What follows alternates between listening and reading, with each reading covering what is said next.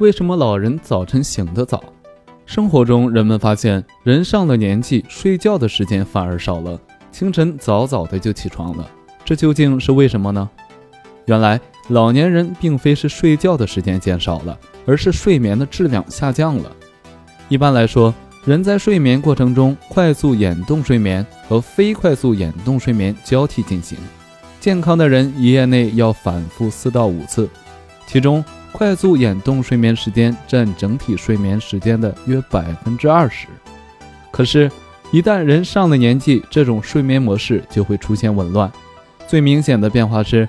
浅度睡眠的快速眼动睡眠增加了，而相应的非快速眼动睡眠逐渐减少。也就是说，上了年纪的人在更多的时候处于浅睡状态，尤其是早上，一丁点动静也会使处于浅睡状态的他们醒过来。